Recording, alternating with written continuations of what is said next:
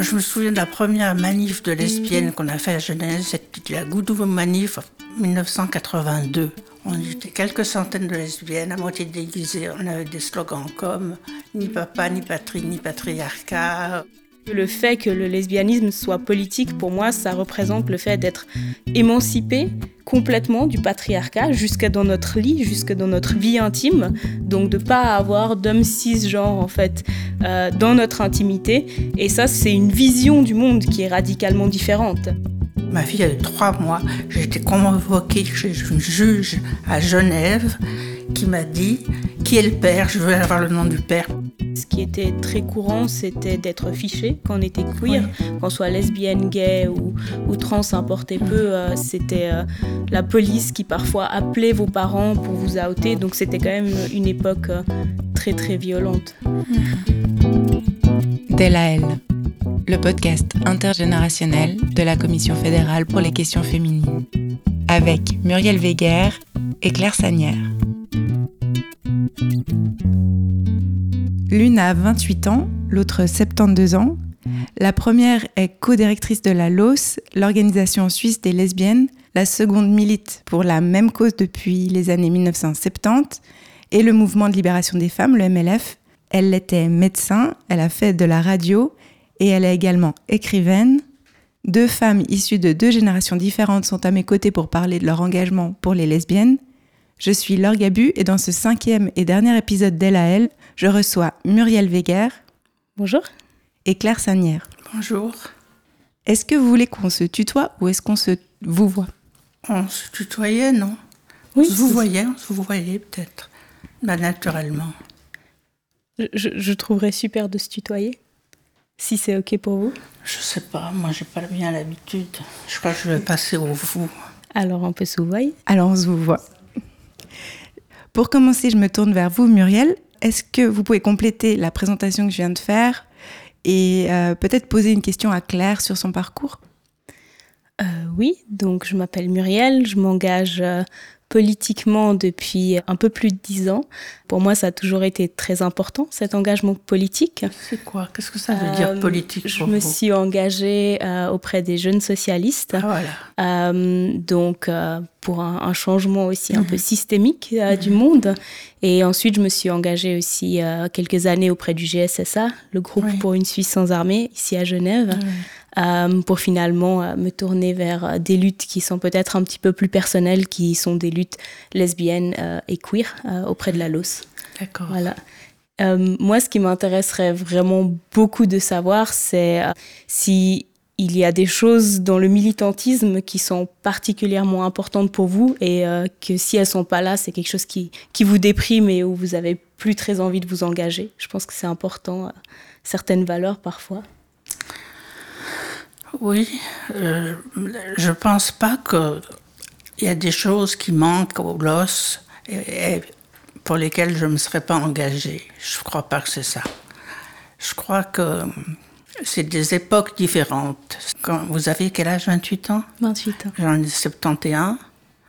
Euh, bon, moi j'ai fait mes 68 et ça m'a fait mon éducation politique. J'étais en France. Ensuite, j'ai pratiqué des avortements clandestins euh, en France avant la loi Veil. Et puis je suis venue en Suisse parce que j'avais rencontré une amie de Neuchâtel, une fille de Neuchâtel, avec qui j'avais commencé une histoire et je suis allée habiter à Neuchâtel quelques années. Et elle, elle était en lien avec les lesbiennes de Genève, qui étaient euh, des lesbiennes féministes et des féministes, des femmes. Elle était en lien en fait avec des femmes féministes plutôt des féministes dans lesquelles il y avait quelques lesbiennes. Et forcément, je les ai connues et puis j'ai trouvé que l'ambiance était super et que ce qu'on faisait, c'était très rigolo, très novateur. Et simplement, mon rôle a été de séparer un peu le mélange qu'il y avait entre hétéroféministes et lesbiennes féministes. Et un jour, je leur ai dit maintenant, j'ai dit aux filles, maintenant il faut qu'on fasse un groupe de lesbiennes séparées, on va rester avec elles, mais il y a des choses qu'on ne peut pas parler avec elles. Mm. Alors on a fait ça, et à ce moment-là, on a fait le groupe Vanille Fraise, bon, qui était juste pour dire qu'on n'était pas comme les autres. Et puis, on a fait euh, le journal Clit 007 qu'on a répandu dans le monde entier des lesbiennes, en anglo-saxon surtout, et puis même en Inde, au Japon et tout. Et, et voilà. Ça fait beaucoup de, dimensions différentes. Pourquoi avoir voulu euh, séparer le mouvement lesbien et féministe à cette époque Parce que quand on rentrait dans le MLF, on faisait des groupes de conscience, c'est-à-dire qu'on se mettait trois ou quatre et puis on racontait la vie qu'on avait avec les mecs, tous les problèmes de femmes qu'on avait, tout ça. Et nous, on pouvait pas faire des groupes de conscience parce qu'on avait besoin de des groupes de conscience entre lesbiennes pour se raconter notre vie de lesbienne, notre sexualité de lesbienne. Alors, il y avait, on était profondément féministe, mais en plus, on était lesbienne. Alors voilà. Alors, et le lesbianisme, c'est peut-être quelque chose de physiologique, mais c'est peut-être quelque chose de politique aussi. Mhm. On ne sait pas bien. Donc pour nous, c'était assez politique. Donc voilà pourquoi. Est-ce que ça s'est bien passé avec le MLF Parce que historiquement en France, ça s'est plutôt mal passé, en fait, cette séparation avec euh, les lesbiennes à la même époque. Donc euh, je me demande comment vous étiez accepté au sein des ah mouvements féministes. nous, c'était le petit Genève, on se connaissait toutes, donc on était bien acceptés. En France, elles font un peu des histoires. Il y avait les lesbiennes radicales, dures et dures, qui, qui racontaient des attentats qu'elles avaient subis de bandes de mecs ou des choses comme ça. Moi, je voulais revenir à vous, Muriel. Je me disais, est-ce que vous vous souvenez le moment où vous vous êtes dit euh, qu'il fallait que vous défendiez les droits des lesbiennes?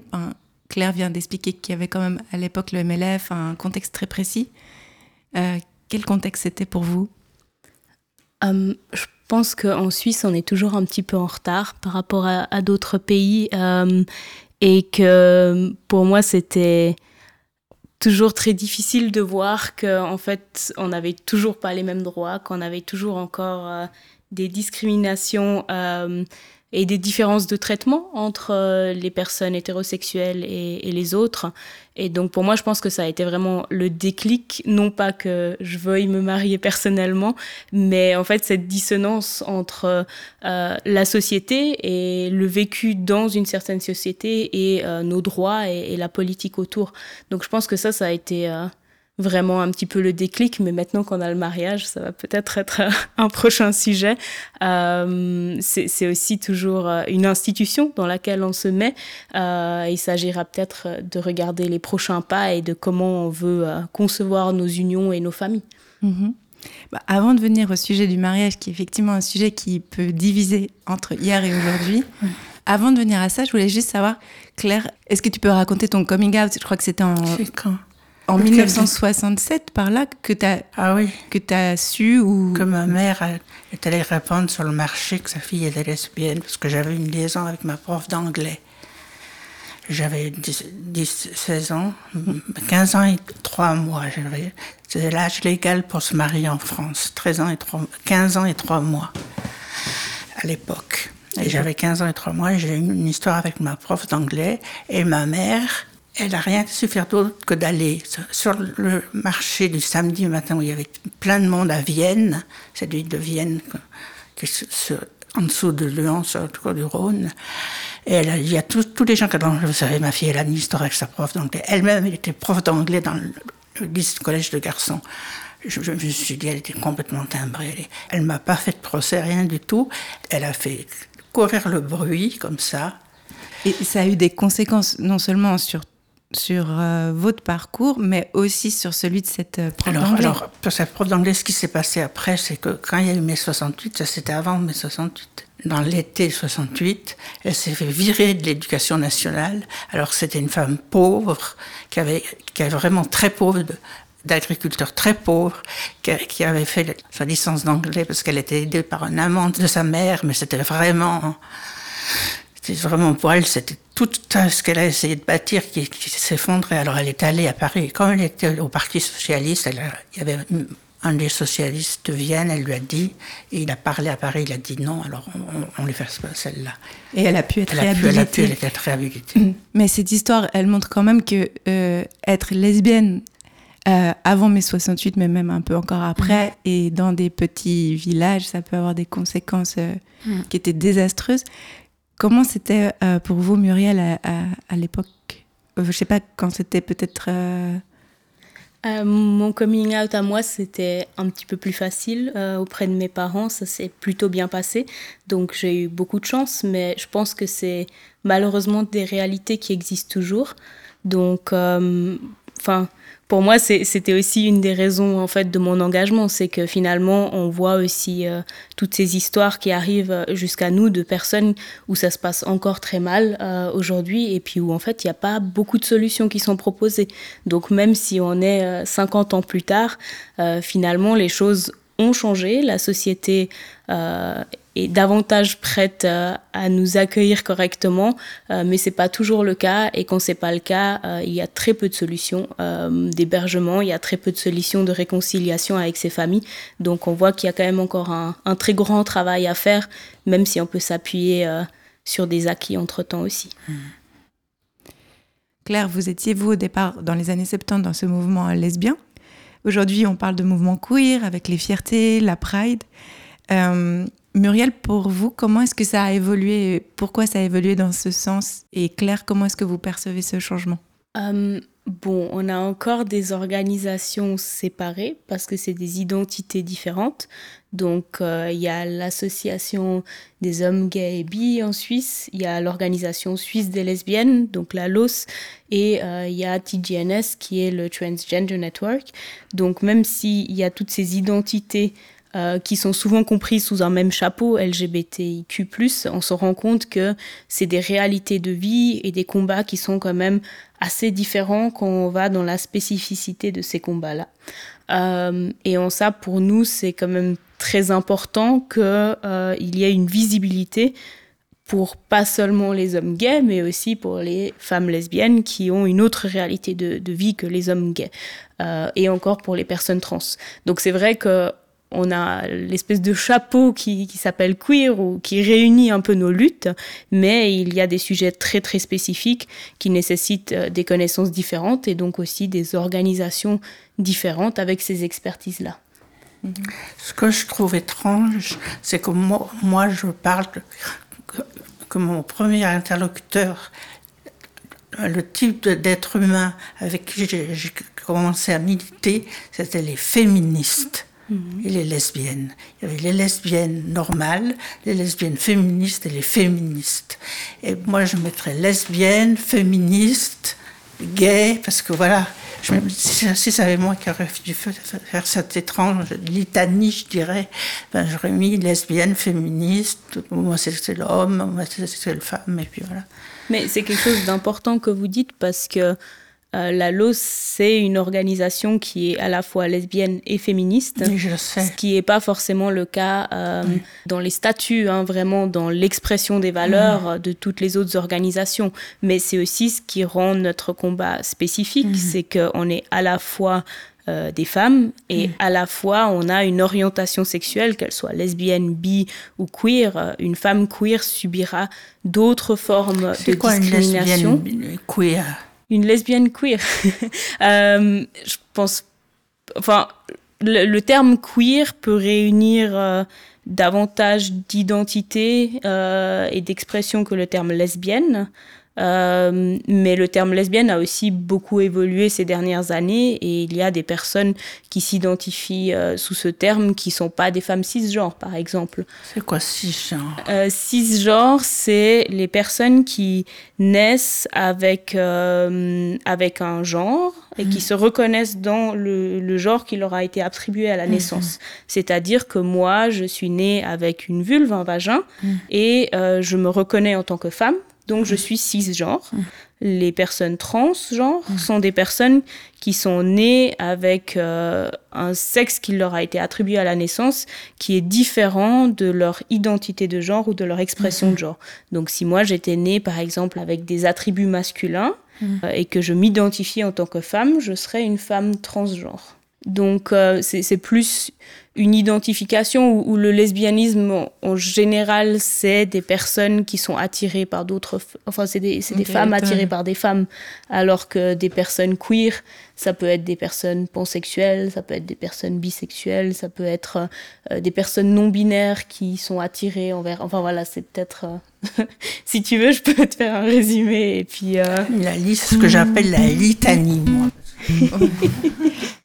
Enfin, c'est des termes qui évoluent beaucoup, mais qui sont souvent là pour soi d'abord, pour se reconnaître, voir qu'il y a d'autres gens qui sont comme nous. Mmh. Et donc, c'est ce qui est important, c'est pas forcément le fait de, de dire LGBTQIA+ euh, vers mmh. l'extérieur, mais c'est de pouvoir moi, en tant que personne, un moment donné, voir ah la pansexualité, ça existe, c'est un concept qui pour moi me parle. Euh, il y a d'autres personnes qui sont comme moi et quand je cherche ce mot sur internet, je vais trouver des explications qui correspondent à mon identité. Et je pense que c'est important d'avoir tous ces mots pour cette raison-là parce que ça permet aux personnes de de s'auto-identifier, de pouvoir trouver des modèles c'est plus important le, le terme de lesbienne féministe parce que ça, ça, ça, veut vraiment dire quelque chose, tandis que les lesbiennes queer, moi, je vous dis, c'est un ensemble. Moi, je suis peut-être un peu queer, qu'est-ce que vous en savez? Quand j'avais 12 ans, j'avais un, anglais de 12 ans, un petit correspondant qui était venu à la maison avec son copain, puis il me disait You're queer, you're queer. Je ne savais pas ce que ça voulait dire, j'avais regardé le dictionnaire. Et c'était 20 ou 40 ans après que je me rendais compte que c'était quelque chose avec mon comportement que ça avait à voir, parce que j'allais à vélo, et puis j'avais les cheveux coupés comme ça, puis mais je me suis fait traité de queer à l'âge de 12 ans. C'était un signe précurseur. Est-ce que vous vous rappelez de la première fois où vous êtes sorti dans la rue pour aller euh, réclamer des droits et euh, quand c'était et quels étaient ces droits en fait? Alors, je me souviens de la première manif de lesbienne qu'on a fait à Genève, c'était la Goudou Manif 1982. On était quelques centaines de lesbiennes, à moitié déguisées. On avait des slogans comme ni papa, ni patrie, ni patriarcat. Euh, je me souviens plus. Alors moi j'ai ici euh, le flyer de la Goudou Manif. Euh, nous, les femmes de demain, avec des femmes qui s'embrassent et s'enlacent. Il y a des choses qui m'ont frappé quand même en lisant, qui sont encore d'actualité, et d'autres qui paraissent complètement d'un autre temps. C'est par exemple on parle de libération des mœurs, autant dire pseudo-libération sexuelle, film porno mettant en scène des lesbiennes, concubinage, bisexualité, échangisme. Pour nous, lesbiennes, cela ne nous apporte rien. Par exemple, à Genève, le certificat de bonne vie et mœurs, exigé pour presque tous les postes à l'État, peut être refusé aux homosexuels et aux prostituées. À part cela, inutile de préciser que deux lesbiennes ou un groupe de lesbiennes dans la rue choquent toujours autant. C'est vrai. C'est pour ça que les homosexuels qui étaient dans l'État étaient in the closet. C'est pour ça qu'on ne disait rien parce qu'on risquait de. Je ne sais pas quand c'est passé, mais moi, je ne m'en suis pas rendu compte. Je devais être au Japon quand une histoire comme ça, quand ça s'est passé. Vous savez quand, quand c'était? Sur les certificats euh, de bonne vie et mœurs, je pense qu'ils sont toujours demandés aujourd'hui pour travailler à l'État. Mais par contre, c'est euh, l'homosexualité qui n'est plus fichée. Depuis le, DSM-3, le DSM-4, la liste des maladies mentales, euh, qui, est internationale, l'homosexualité n'est plus une maladie mentale, donc c'est pas marqué. Oui, c'est ça, ça fait depuis 1990 et quelques. Mais par contre, la transidentité, elle a été retirée seulement récemment, euh, en 2019, donc euh, donc c'est tout récent aussi et, et ça permet aussi de voir qu'il y a encore quelques évolutions nécessaires. Moi, je travaillais à l'hôpital cantonal comme médecin, j'étais lesbienne, c'était sûrement marqué sur ma fiche, mais moi, j'ai jamais eu de problème, quoi. Les, patrons, d'ailleurs, ils étaient presque un peu au courant, enfin. Le DSM-4 qui a été changé en 94, il n'y avait plus l'homosexualité, le lesbianisme, c'était plus marqué comme maladie mentale c'est un grand changement parce que, évidemment, ça veut dire qu'on est normal si on n'a pas de maladie mentale. C'est un peu bizarre. Bah oui. Euh, je suis tout à fait d'accord. Pour l'ensemble de la Suisse, ce qui était très courant, c'était d'être fiché quand on était queer, qu'on soit lesbienne, gay ou, ou trans, importait peu. Euh, c'était euh, la police qui parfois appelait vos parents pour vous outer. Donc c'était quand même une époque très très violente. Et euh, par rapport à ça, euh, je sais pas, qu'est-ce qui reste en fait un combat pour les lesbiennes quand bah, Je pense qu'on peut quand même s'appuyer sur beaucoup de lesbiennes comme toi qui ont mené euh, euh, des combats pendant des années pour qu'on soit moins discriminés, mais la, discrimination, les crimes de haine sont toujours encore d'actualité. Je pense que ce qui a beaucoup changé, c'est la perception de l'État. Donc il y a euh, quand même un État qui est entre-temps à peu près présent pour nous protéger, mais je dis à peu près parce que il euh, n'y a pas beaucoup de, de, lois qui nous entourent. On a nouvellement la norme pénale antidiscrimination, mais là il s'agit que des discours haineux. Il n'y a pas de, de, loi générale en fait contre la discrimination en Suisse, comme c'est le cas dans d'autres pays, comme en France ou comme ça. Donc ça veut aussi dire que euh, on peut s'appuyer sur très peu de choses finalement pour nous protéger spécifiquement alors qu'on subit des violences et des discriminations spécifiques dues à notre orientation sexuelle ou à notre identité de genre. Et vous, la première fois que vous avez manifesté, c'était quand? Euh, je, me rappelle plus exactement, ça doit faire une bonne dizaine d'années, c'était euh, une Pride en Valais, à Sion. Mhm. Et, là aussi, je me rappelle qu'il y avait euh, un tournant, il y avait les, les évangélistes euh, qui étaient là en train de ah. manifester contre nous. Euh, mais sinon, j'ai des très très bons souvenirs de cette Pride. C'était tellement beau de voir autant de personnes se montrer et puis autant de diversité. Et je pense que c'est des choses qui ont beaucoup changé entre temps. On est un peu plus euh, conscient de l'existence de ces prides. Euh, cette année, il y avait 40 000 personnes à Genève. Mais euh, à, cette époque-là, donc il y a, même il y a 10 ans, c'était encore assez exceptionnel pour moi de voir des gens queer en public et puis de voir une diversité aussi parmi les gens queer. En parlant de manifestations, je vous propose qu'on écoute maintenant la question qui vient des deux participantes à l'épisode précédent qui est un épisode sur les femmes dans les mouvements pour le climat, Lukinati et Laurence Martin. T'en as une, toi? Euh, Moi, j'en ai une qui m'est. Enfin, j'avais posé deux, trois petites questions que je trouvais pas très intéressantes, finalement. Euh, la différence entre faire son coming out autrefois et aujourd'hui, euh, des choses comme ça. Mais maintenant, je me dis, est-ce que les manifestations pour le climat et les gay pride il y, a quelque chose en commun. Enfin, est-ce que est-ce que c'est le même combat d'une certaine manière? Et moi, la question que j'avais, je pense qu'on peut les combiner ensemble. Moi, c'était peut-être de façon plus large. Comment est-ce qu'on fait pour que les espaces de lutte environnementale soient aussi inclusifs pour des personnes euh, queer et, et du mouvement lesbien? Vos réactions? Moi, ma réaction, c'est que ça n'a rien à voir. Les questions pour le climat et les, gay pride. Sinon, c'est une grande manif qui veulent changer la loi, etc. D'accord, mais ça n'a rien à voir que vous soyez gay ou lesbienne et que vous soyez euh, contre le réchauffement planétaire. Ça n'a rien à voir du tout, à mon avis. Pour moi, mon lesbianisme, c'est quelque chose de personnel. Alors que mon engagement pour le climat contre le réchauffement planétaire n'est pas un engagement personnel, c'est un engagement politique, c'est un engagement. Il n'y a pas besoin de faire des inclusifs parce qu'évidemment, on est tous concernés pour le, réchauffement planétaire, alors que pour mon lesbianisme, il n'y a que les lesbiennes qui sont concernées, enfin à peu près.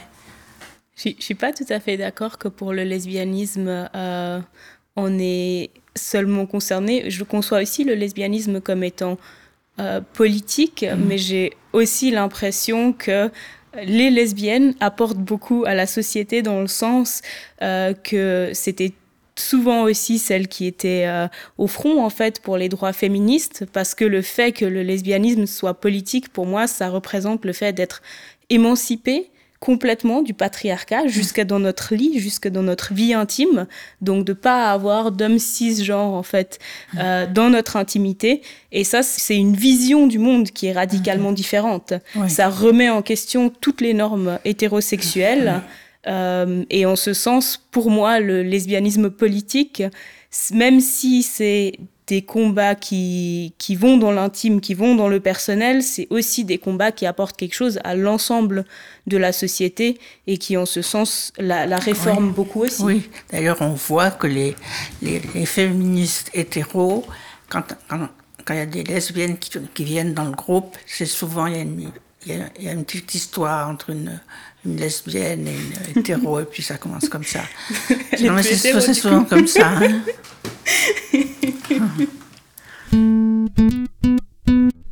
La la deuxième question, c'était euh, par rapport à comment incorporer des personnes queer dans ce genre de manifestation. Ça, je le trouve déjà plus pertinent parce que c'est vrai que euh, nos identités font qu'on est traité différemment parfois. Donc pour moi, il y a, toute la question de la langue qui vient avec ça. Donc euh, quel langage on utilise pour être inclusif Et le langage épicène ou inclusif est extrêmement important pour des personnes euh, queer ou pour des, femmes de manière plus générale aussi.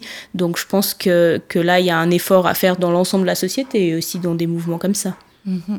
Un point sur lequel vous n'êtes pas forcément euh, toujours d'accord, ou je crois même qu'on peut dire que c'est un point sur lequel vous n'êtes pas d'accord, c'est le mariage. Muriel, vous avez commencé à, militer au moment où euh, se posait justement la question du mariage pour toutes et tous en Suisse. Claire, vous militiez à une époque où le mariage, c'était vraiment le symbole du patriarcat. Oui, je pense que c'est... Moi, j'ai pas envie de mariage, quoi. Mais je pense que parce que c'est l'héritage, c'est plus, on peut le faire, on peut le faire sans ça. Je pense que le mariage, c'est un truc, c'est vieux jeu, quoi. C'est, les gens qui aiment les belles cérémonies de mariage, ben, donc à se marier entre, hommes, entre femmes, ça m'est égal. Mais moi, je trouve que ça, c'est, c'est de la vieille vie. Et puis, j'ai jamais eu envie de me marier avec une femme. Je trouve ça à la limite ridicule, quoi. Parce que le mariage, c'est un homme une femme, c'est la traîne, c'est le complet, c'est le curé, c'est tout ça, quoi. Mais c'était, c'était quelque chose que les lesbiennes critiquaient beaucoup euh, dans les années 90. Je me rappelle les archives de la LOS, où en fait euh, la LOS demandait à cette époque-là l'abolition du mariage, avant de finalement se positionner pour l'ouverture avant l'abolition. Euh, donc je ne sais pas ce, que ça représente pour toi, l'institution du mariage, mais j'imagine que, que ça va un peu dans ce sens historique aussi de de pas vouloir ouvrir une vieille institution euh, patriarcale. Non, mais c'est pas ça. Ça représente l'héritage surtout. C'est un concept de fric. Ma mère, elle a été désavouée quand elle a épousé mon père qui était trop pauvre. Mon grand-père qui était un grand industriel ne donnait aucun argent pour faire ses études à Paris. Et quand elle s'est mariée avec mon père qui était pauvre, eh ben, il a, il a, fait recevoir par son fils qui lui a dit Qu'est-ce que vous avez comme bien? Vous voyez, moi j'ai tous ces immeubles. Et il a dit Moi j'ai un slip, deux, paires, de slips, de, et c'est tout ce que j'ai. Et mon grand-père a dit à ma mère a dit à son fils aîné de dire à ma mère qu'elle revienne voir son père quand elle aura un garçon. Et c'est moi qui suis née, vous comprenez? Ah voilà, je porte ça sur mes épaules il faut lire les livres de, Claire où elle raconte quand même toutes ces époques-là. C'est des vrais apprentissages. Je vais quand même arriver à la question de la maternité qui peut être euh, en couple ou seule pour les lesbiennes.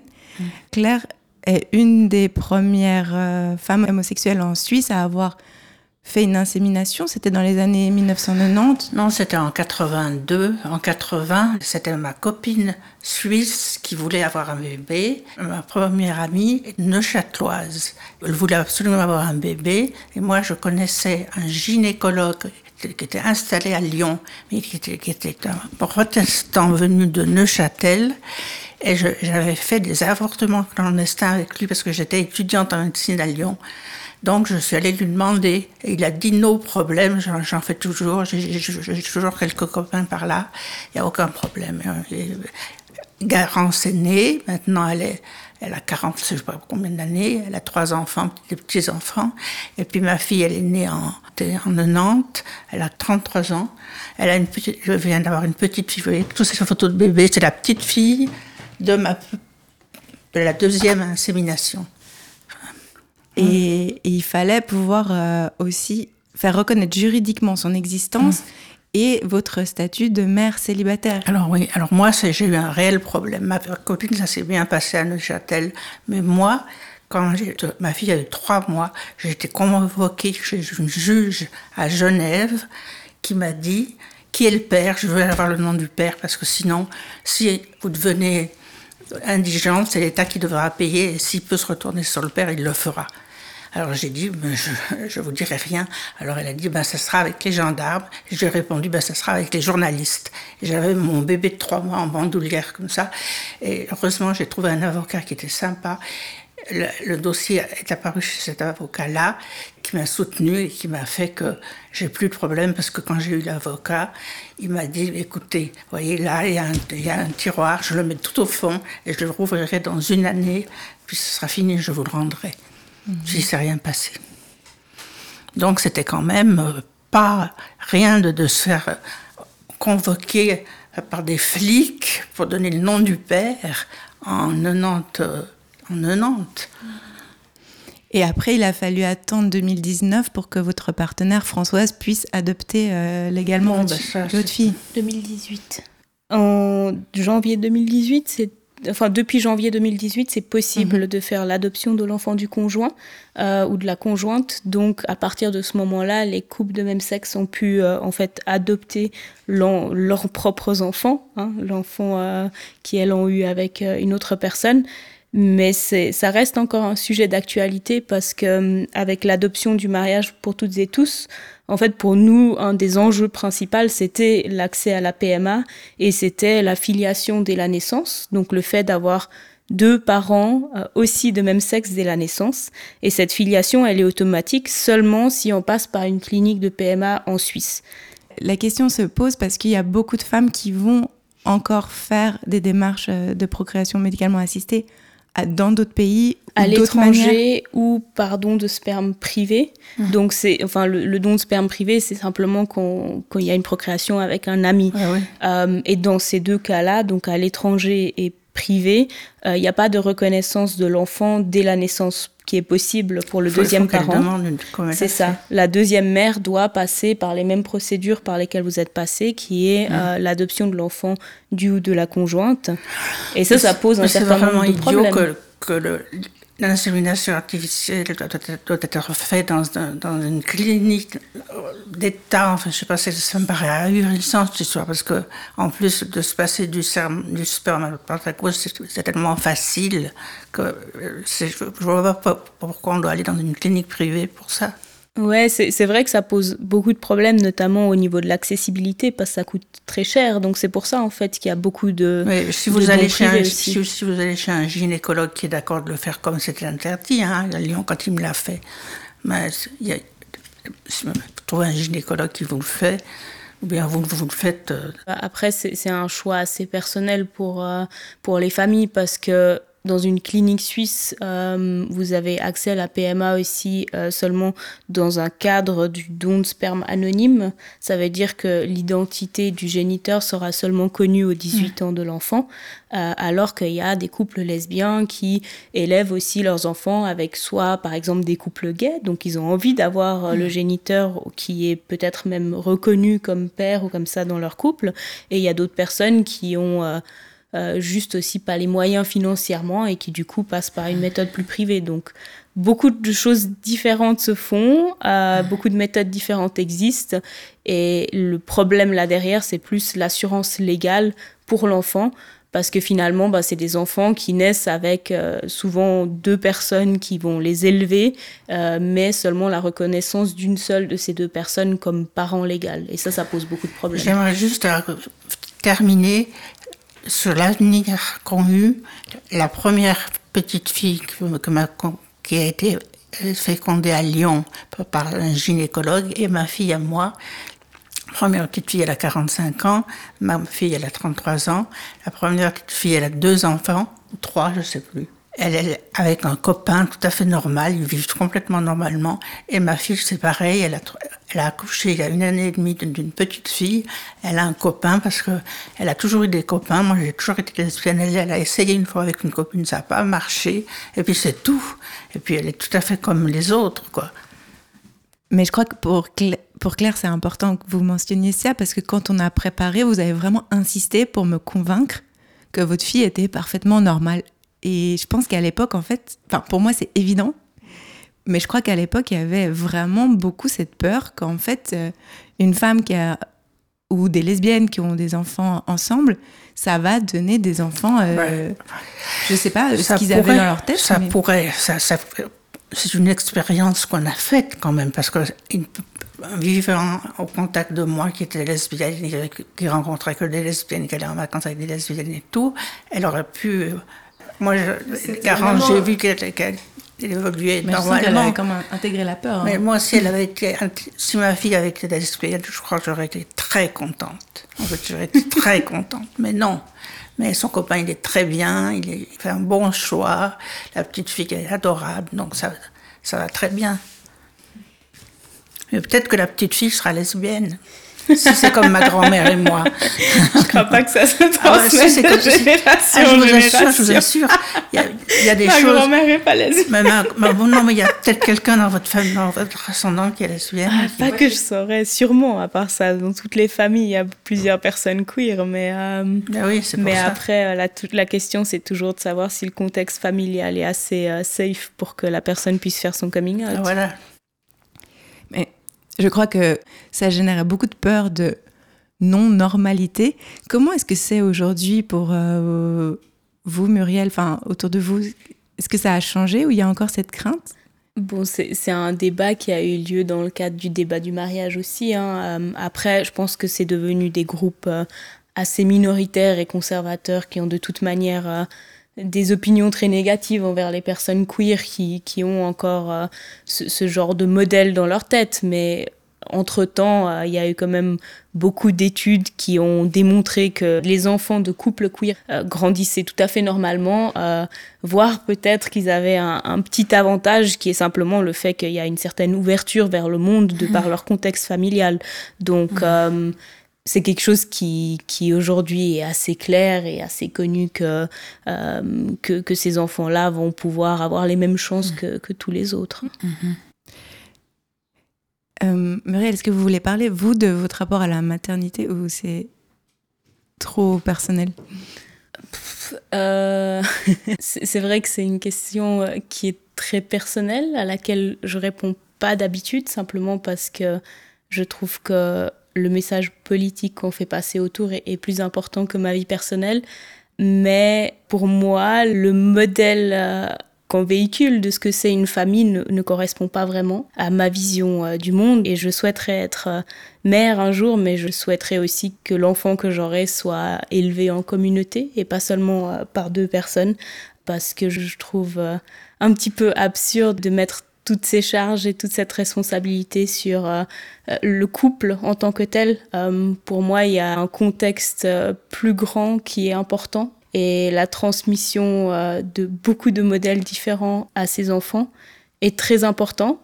Et je pense que faire famille à deux dans un couple, ça comporte un certain nombre de risques. S'il y a rupture, si, enfin voilà, il y, a, tout un contexte qui fait que que c'est pas forcément évident d'élever euh, des enfants seuls euh, dans une société où on travaille beaucoup ou à deux. Donc j'aimerais bien avoir des enfants, mais en communauté et pas seulement à deux. Et les enfants en communauté, c'est quelque chose qui était aussi à l'époque. Quand je suis euh, arrivée à Genève, je suis arrivée dans une commune de femmes qui, qui avait deux bébés. Moi, je, je, lui ai donné le bain à la petite fille, et puis parce que j'aimais beaucoup les enfants, j'avais élevé mon petit frère. Et puis, euh, simplement, j'ai pas eu envie d'habiter en communauté après, parce que j'ai fait partie de deux communes, trois communes, puis après une commune de lesbiennes. Puis je, ça m'avait pas passé, j'avais envie d'être un peu seule, quoi.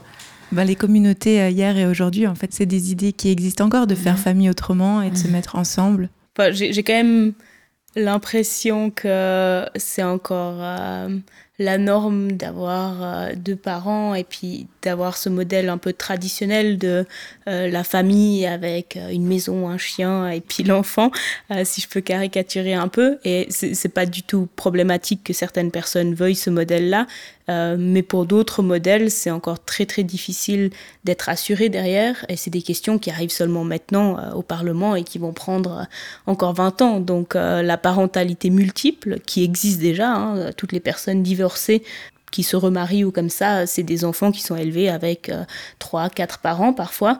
Euh, ben, ces troisième ou quatrième parents n'ont aucune reconnaissance mm. légale euh, et aucun devoir ou droit envers les enfants. Donc, c'est des choses qui vont arriver, je pense, dans ces prochaines années, mais qui vont être dans la prochaine discussion quand moi je serai à mm. votre place, Claire, et qu'il y aura une autre personne plus jeune et qu'on mm. parlera du militantisme dans les années 2020. Et en guise de conclusion, pour terminer, Muriel, est-ce qu'il y a quelque chose que vous auriez envie d'ajouter ou une dernière question que vous voudriez poser à Claire? Bah, Déjà, merci pour votre combat parce que c'est un héritage en fait pour nous. Euh, c'est par vos combats que on a réussi à atteindre ce qu'on a aujourd'hui. Donc ça a fait changer euh, le droit, ça a fait changer la société énormément et c'est extrêmement important.